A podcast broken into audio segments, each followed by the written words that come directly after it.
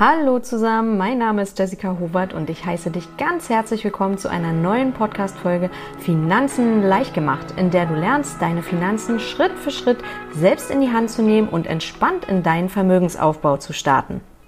Heute möchte ich mit dir darüber sprechen, wie du effektiv dein Risiko minimieren kannst. Vor allem, wenn du jetzt gerade anfängst, dich mit deinen Finanzen auseinanderzusetzen und in den Vermögensaufbau starten möchtest, ist ja die Angst erstmal groß, dass du da etwas falsch machen könntest. Und falsch machen heißt ja in dem Zusammenhang, dass du tatsächlich Geld verlieren könntest. Und Umso mehr du dich aber mit bestimmten Themen auseinandersetzt und bestimmte Maßnahmen ergreifst, die ich dir gleich nochmal erkläre, umso mehr kannst du das Risiko eines Totalverlustes, also dass du dein investiertes Geld komplett verlierst, minimieren. Ja, da möchte ich dir einfach nochmal fünf Aspekte mit an die Hand geben, die du für dich definitiv durcharbeiten solltest, damit du an der Stelle dein Risiko minimieren kannst. Und da kommen wir auch direkt zu Punkt 1. Du musst wissen, was du tust.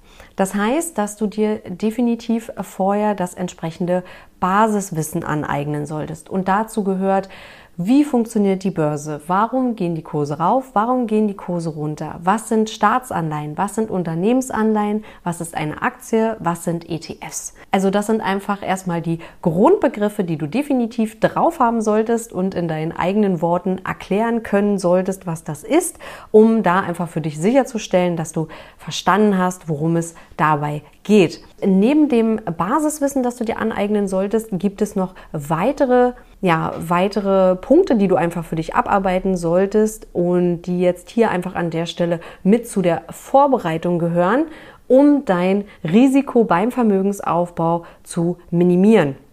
Und dazu gehört ja also dein finanzieller Status quo. Das heißt, dass du dir genau anschaust, wie hoch sind meine monatlichen Einnahmen und wie hoch sind meine monatlichen Ausgaben. Denn am Ende hast du dann die Möglichkeit zu sagen, das, was zum Schluss rauspurzelt und übrig bleibt, hoffentlich bleibt etwas übrig, ansonsten hast du da definitiv ein To-Do, ist dein Sparbetrag, den du dann dafür nutzt, um dein Vermögen aufzubauen. Ein super Tool, was du dafür auf jeden Fall nutzen solltest, ist das Haushaltsbuch. Führe mindestens für drei Monate ein Haushaltsbuch und schaue dir ganz genau an, wofür du dein Geld ausgibst. Dann hast du die Möglichkeit, an zwei Stellschrauben zu drehen. Das sind zum einen deine Ausgaben. Da schaust du nochmal genau rein, wie hoch sind denn deine fixen Kosten im Monat. Das heißt, wie wie viel Geld gibst du für entsprechende Versicherungen oder Verträge, Abos aus? Also einfach die Kosten, die regelmäßig immer wieder anfallen und wie viel bezahlst du dafür? Und gibt es auch die Möglichkeit, vielleicht da einen Versicherungswechsel vorzunehmen, einen anderen Vertrag rauszusuchen oder bestimmte Abonnements vielleicht auch zu kündigen, um an der Stelle Kosten einzusparen.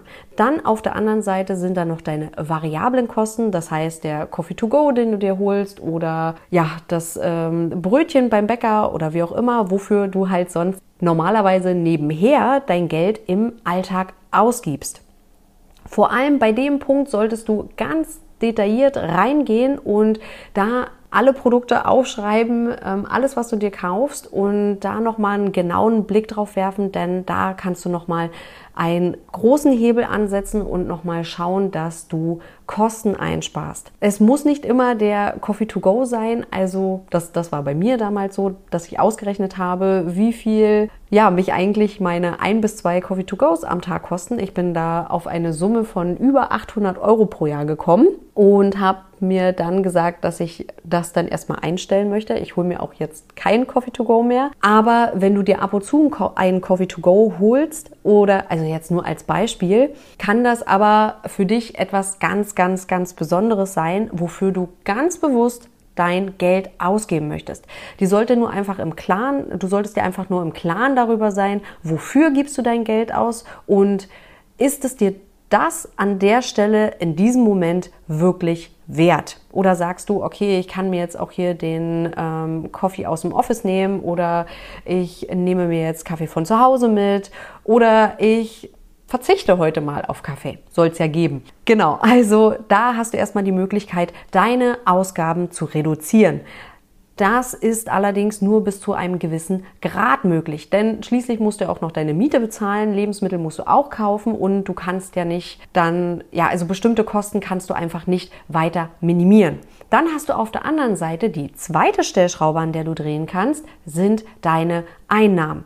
Die meisten denken da als erstes dann an die nächste Gehaltsverhandlung oder einen Jobwechsel. Das sind auf jeden, zwei, auf jeden Fall zwei Punkte, die du mit in Betracht ziehen kannst. Aber du hast auch hier natürlich die Möglichkeit, dir noch ein ja, ähm, andere, anderweitig Nebeneinkünfte zu erzielen. Also da einfach mal ein bisschen Recherche betreiben und mal gucken, was für dich und deine persönliche Lebenssituation passt, wie viel Zeit du investieren kannst und möchtest, um da einfach deine Einnahmen aufzustocken. Und dann hast du am Ende, wie gesagt, deinen Sparbetrag, mit dem du dann dein Vermögen aufbauen kannst. Und den musst du natürlich erstmal ganz genau kennen, auf den musst du dich verlassen können, denn am Anfang des Monats, wenn dein, deine Einnahmen oder dein Einkommen auf dein Konto eingeht, bezahlst du dich direkt als erstes selbst. Das heißt, dass du deinen Sparbetrag, der ja eigentlich erst am Ende des Monats übrig bleiben sollte, direkt am Anfang, nachdem du dein Einkommen bekommen hast, am Anfang des Monats, dann auf die unterschiedlichen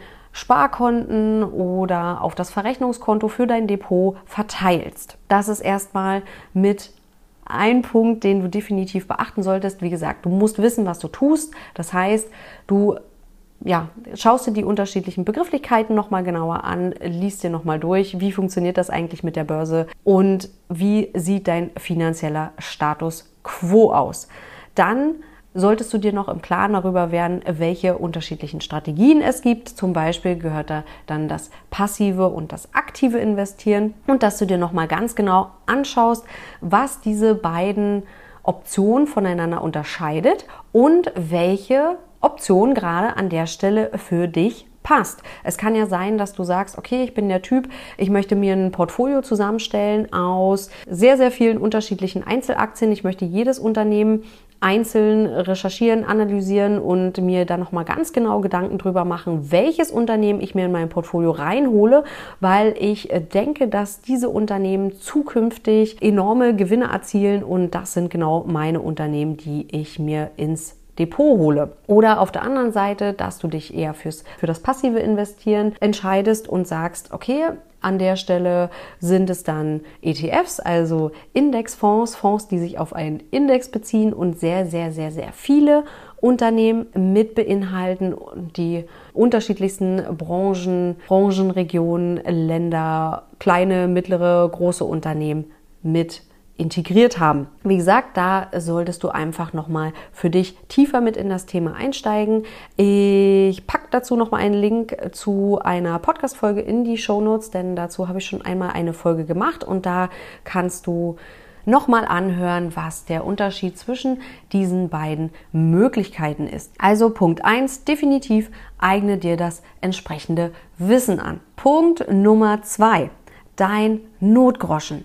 Dein Notgroschen sollte auf jeden Fall gefüllt sein. Da gilt als Richtlinie, dass du dir mindestens drei Netto-Monatsgehälter zur Seite packst. Das kann oder das sollte definitiv ein anderes Konto sein, also als dein normales Girokonto, wo deine normalen Einnahmen und Ausgaben von abgehen. Das ist ein separates Konto, ein separates Tagesgeldkonto, auf dem du dein Notgroschen platzierst. Der Notgroschen kann auch größer ausfallen, also er muss nicht nur diese drei Netto-Monatsgehälter umfassen, denn es kommt immer noch mal darauf an, wie viele Verbindlichkeiten du zum Beispiel hast, ob du monatlich noch Kreditraten abbezahlen musst oder ob andere Personen noch von dir abhängig sind, für die du sorgen musst. Das ist ganz, ganz wichtig, dass du da schaust, dass dein Notgroschen gut gefüllt ist und auch, dass der Notgroschen zu deinem Lebensstil passt. Also zu deinen monatlichen Ausgaben, zu deinen Verbindlichkeiten, die du hast und das, ja, wie gesagt, wenn halt andere Personen beispielsweise von dir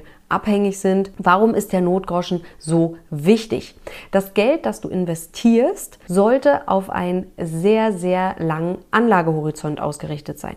Das heißt, dass du nur das Geld investierst, das du im Moment und langfristig gesehen nicht brauchst.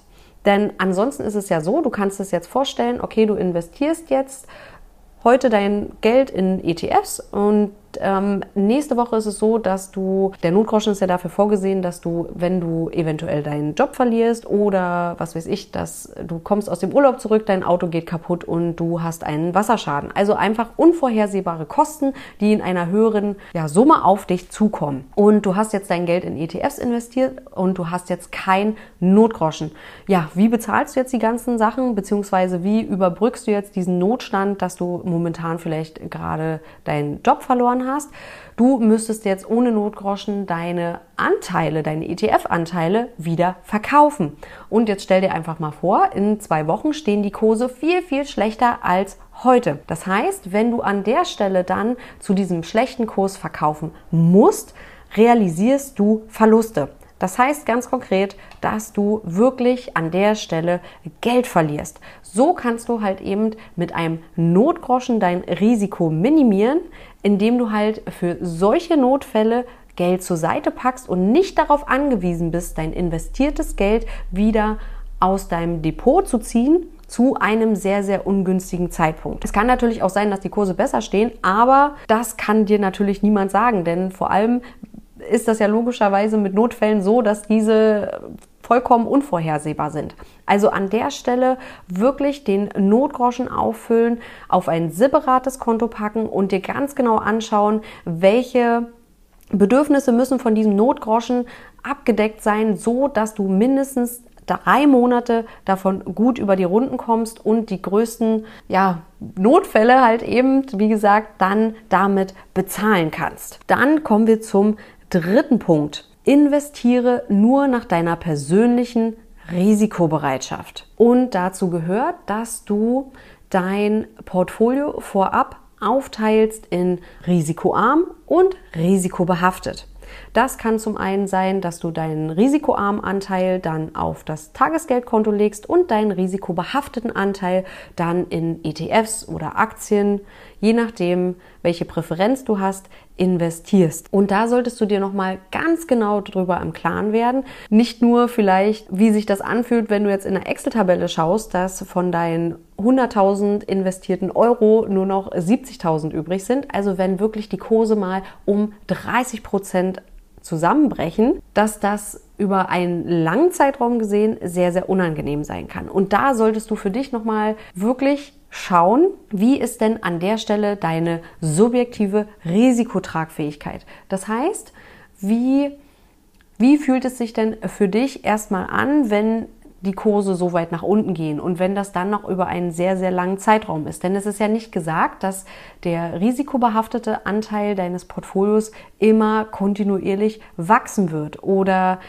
ja, dass das halt über dass, dass der Bärenmarkt, in dem wir uns beispielsweise gerade befinden, nicht über einen sehr langen Zeitraum anhalten kann. Im Schnitt lag der Bären oder lagen die letzten Bärenmärkte mehr so bei, ich glaube, 1,6 Jahren. Das kann, kann unter Umständen so passieren. Muss nicht, aber es ist immer eine Option.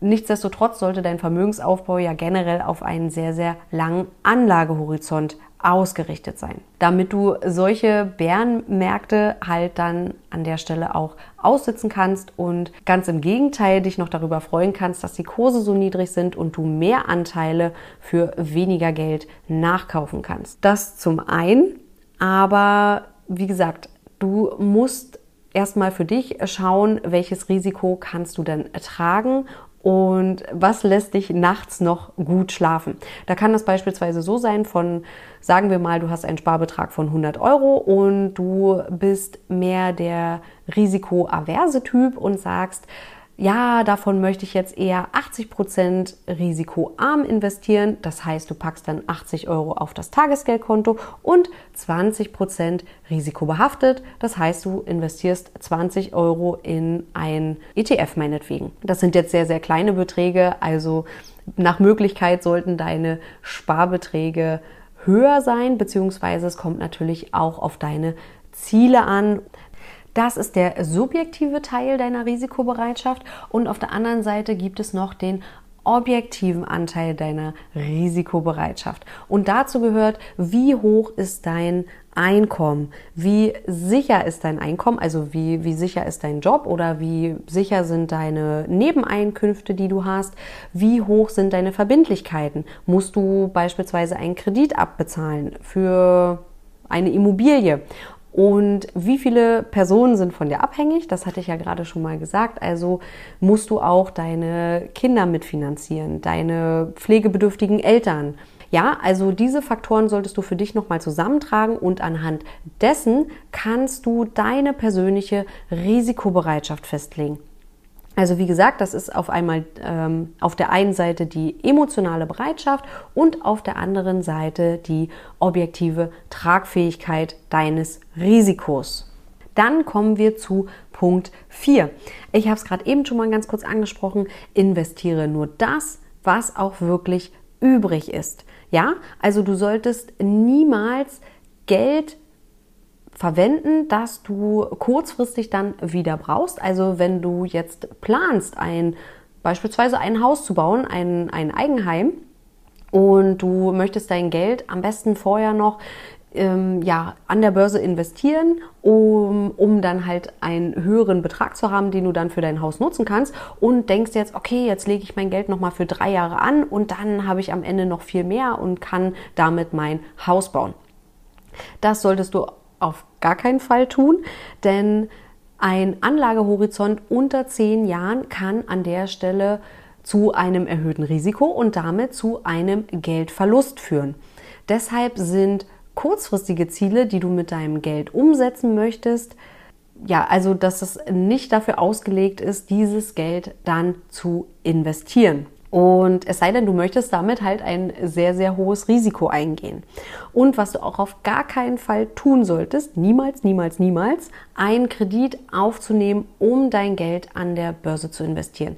Denn die Kreditraten, die du zahlen musst, musst du definitiv immer leisten. Aber die Rendite, die du möglicherweise mit deinem Investment rausbekommst, ist nicht garantiert. Wie gesagt, auf der einen Seite die Kreditraten musst du immer bezahlen, die Rendite ist nicht garantiert mit deinem Investment. Deswegen solltest du wirklich immer nur das Geld investieren, das in dem Sinne übrig bleibt, beziehungsweise solltest du natürlich dafür sorgen, dass das entsprechende Geld übrig bleibt, was du für die Erreichung deiner finanziellen Ziele benötigst. Dann kommen wir zu Punkt 5. Diversifiziere breit.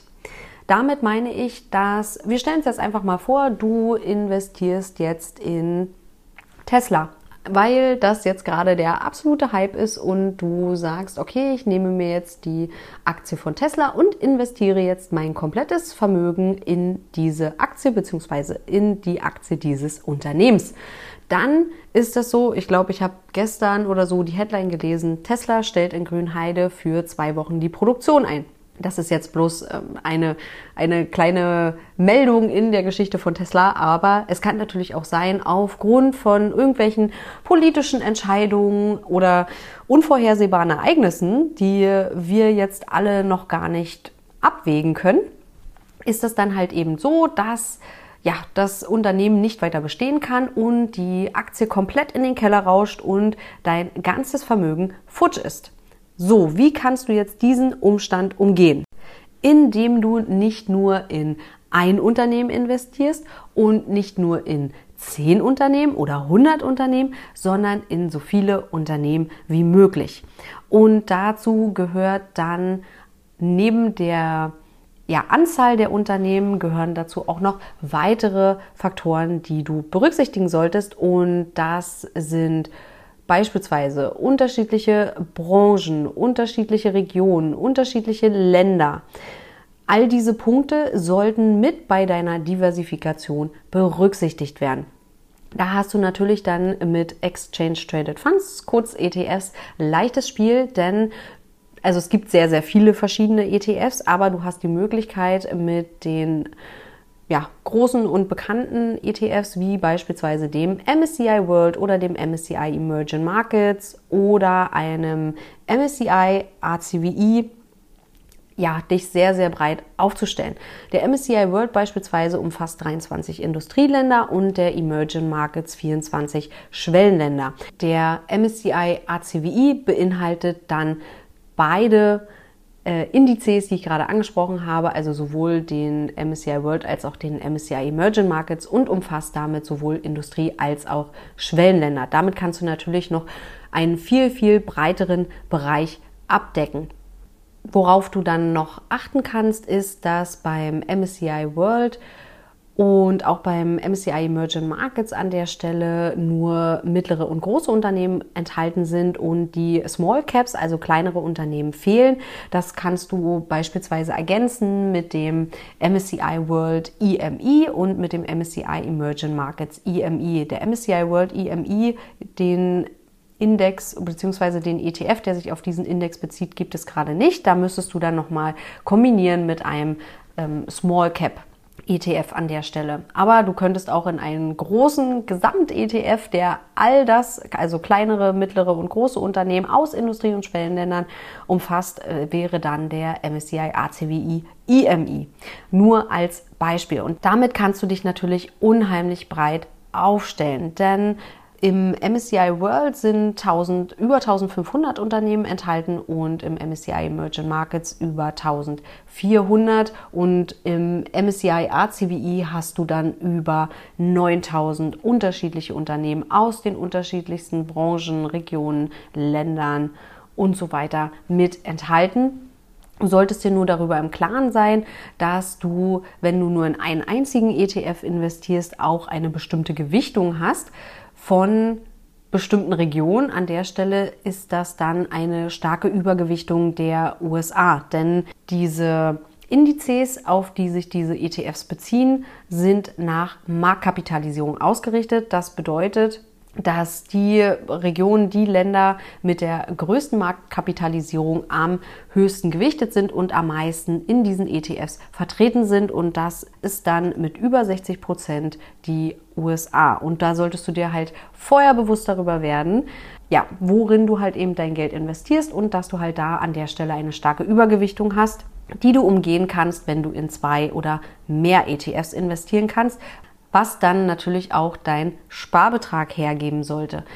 Denn mit 100 Euro lohnt es sich jetzt nicht in zehn verschiedene ETFs zu investieren, sondern du solltest dann eher auf ein bis maximal zwei ETFs gehen, damit da auch sinnvolle Beträge zustande kommen. Denn jedes Mal, wenn du eine Order ausführst, das heißt jedes Mal, wenn du ETF-Anteile kaufst, musst du dafür natürlich entsprechende Transaktionskosten leisten.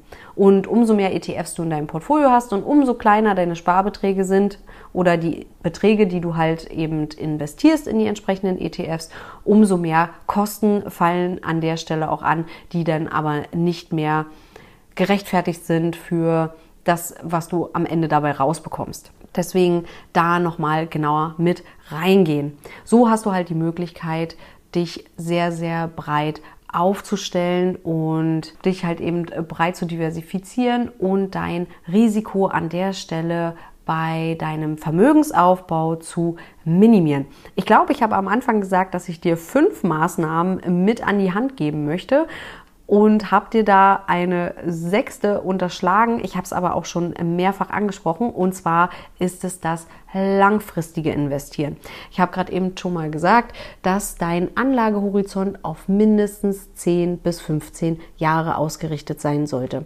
Warum ist das so? Weil man festgestellt hat, wenn du dir die historischen Daten anguckst und da einen Zeitraum beispielsweise vom MSCI World von 10 Jahren rausgreifst, egal zu welchem Zeitpunkt, dieser, ja, dieser Zeitabschnitt von 10 Jahren hat es den Anlegerinnen und Anlegern ermöglicht, niemals einen Totalverlust zu erleiden. Das heißt, egal zu welchem Zeitpunkt diese zehn Jahre angesetzt wurden, es wurde damit kein Verlust gemacht. Die Renditen sind natürlich unterschiedlich ausgefallen, ob du jetzt von 1990 bis 2000 oder von 2000 bis 2010 investiert warst, macht natürlich nochmal einen Unterschied in der Rendite letztendlich, aber es ist niemand mit einem Verlust aus diesem Investment hervorgegangen. Und umso länger du investiert bleibst und ja, umso länger dein entsprechender Anlagehorizont ist, umso mehr kannst du an der Stelle dein Risiko minimieren. Da gibt es unterschiedliche Möglichkeiten. Wie gesagt, du kannst dich für das passive investieren und Buy and Hold, also das Kaufen und Halten, Halten, Halten von deinen Anteilen entscheiden und so das Risiko minimieren. Es kann aber auch sein, dass du sagst, okay, ich bin der totale Risikotyp und gehe da jetzt voll rein. Ich habe ja niemanden, der auf mich weiter oder von meinem Einkommen abhängig ist und jung und habe weiter keine Verbindlichkeiten, die ich regelmäßig abbezahlen muss dann kann es natürlich auf der anderen Seite sein, dass du dich für eine ganz andere Strategie entscheidest. Aber um dein Risiko wirklich zu minimieren, solltest du diese Punkte definitiv berücksichtigen. Du solltest dir das entsprechende Wissen aneignen. Umso mehr du weißt und umso mehr du dich informierst, umso besser kannst du dich auf die unterschiedlichsten Szenarien vorbereiten, umso besser weißt du einfach wirklich, was du da machst und kannst nachts ruhig schlafen und wirst nicht irgendwann panisch und verkaufst alles bei irgendwelchen Tiefständen und da ist wirklich die richtige Vorbereitung entscheidend. Das zum einen. Dann, wie gesagt, dein Notgroschen sollte definitiv gefüllt sein. Du solltest nur das Geld investieren, was auch am Ende übrig bleibt, beziehungsweise sorge dafür, dass du einen bestimmten Sparbetrag hast, der zu deinen finanziellen Zielen passt. Schau dir deine Einnahmen und Ausgaben an und nimm diesen Betrag am Anfang des Monats, bezahl dich immer zuerst selbst und investiere dieses Geld. Investiere auch das Geld nur so, dass es zu deiner persönlichen Risikobereitschaft passt. Wie ist deine emotionale Bereitschaft, ein finanzielles Risiko einzugehen und wie ist deine objektive Tragfähigkeit? Dann stell dich möglichst breit auf. Investiere nicht nur in ein Unternehmen, nicht nur in zehn Unternehmen, sondern am besten global. Stell dich in allen möglichen Bereichen so breit wie möglich auf. Und der sechste Punkt, investiere langfristig. Schau dir deinen Anlagehorizont an, dass dieser mindestens zehn Jahre umfasst. So hast du die Möglichkeit, bei deinem Vermögensaufbau das Risiko zu minimieren. Ich hoffe, ich konnte dir mit dieser Podcast-Folge weiterhelfen. Ansonsten kannst du dir gerne nochmal den entsprechenden Blogbeitrag unter themoneygirl.de durchlesen, kommentieren und alles schreiben, was dir sonst noch einfällt. Ich freue mich von dir zu lesen. Und ansonsten wünsche ich dir noch eine wundervolle Woche und bis ganz bald, deine Jessie.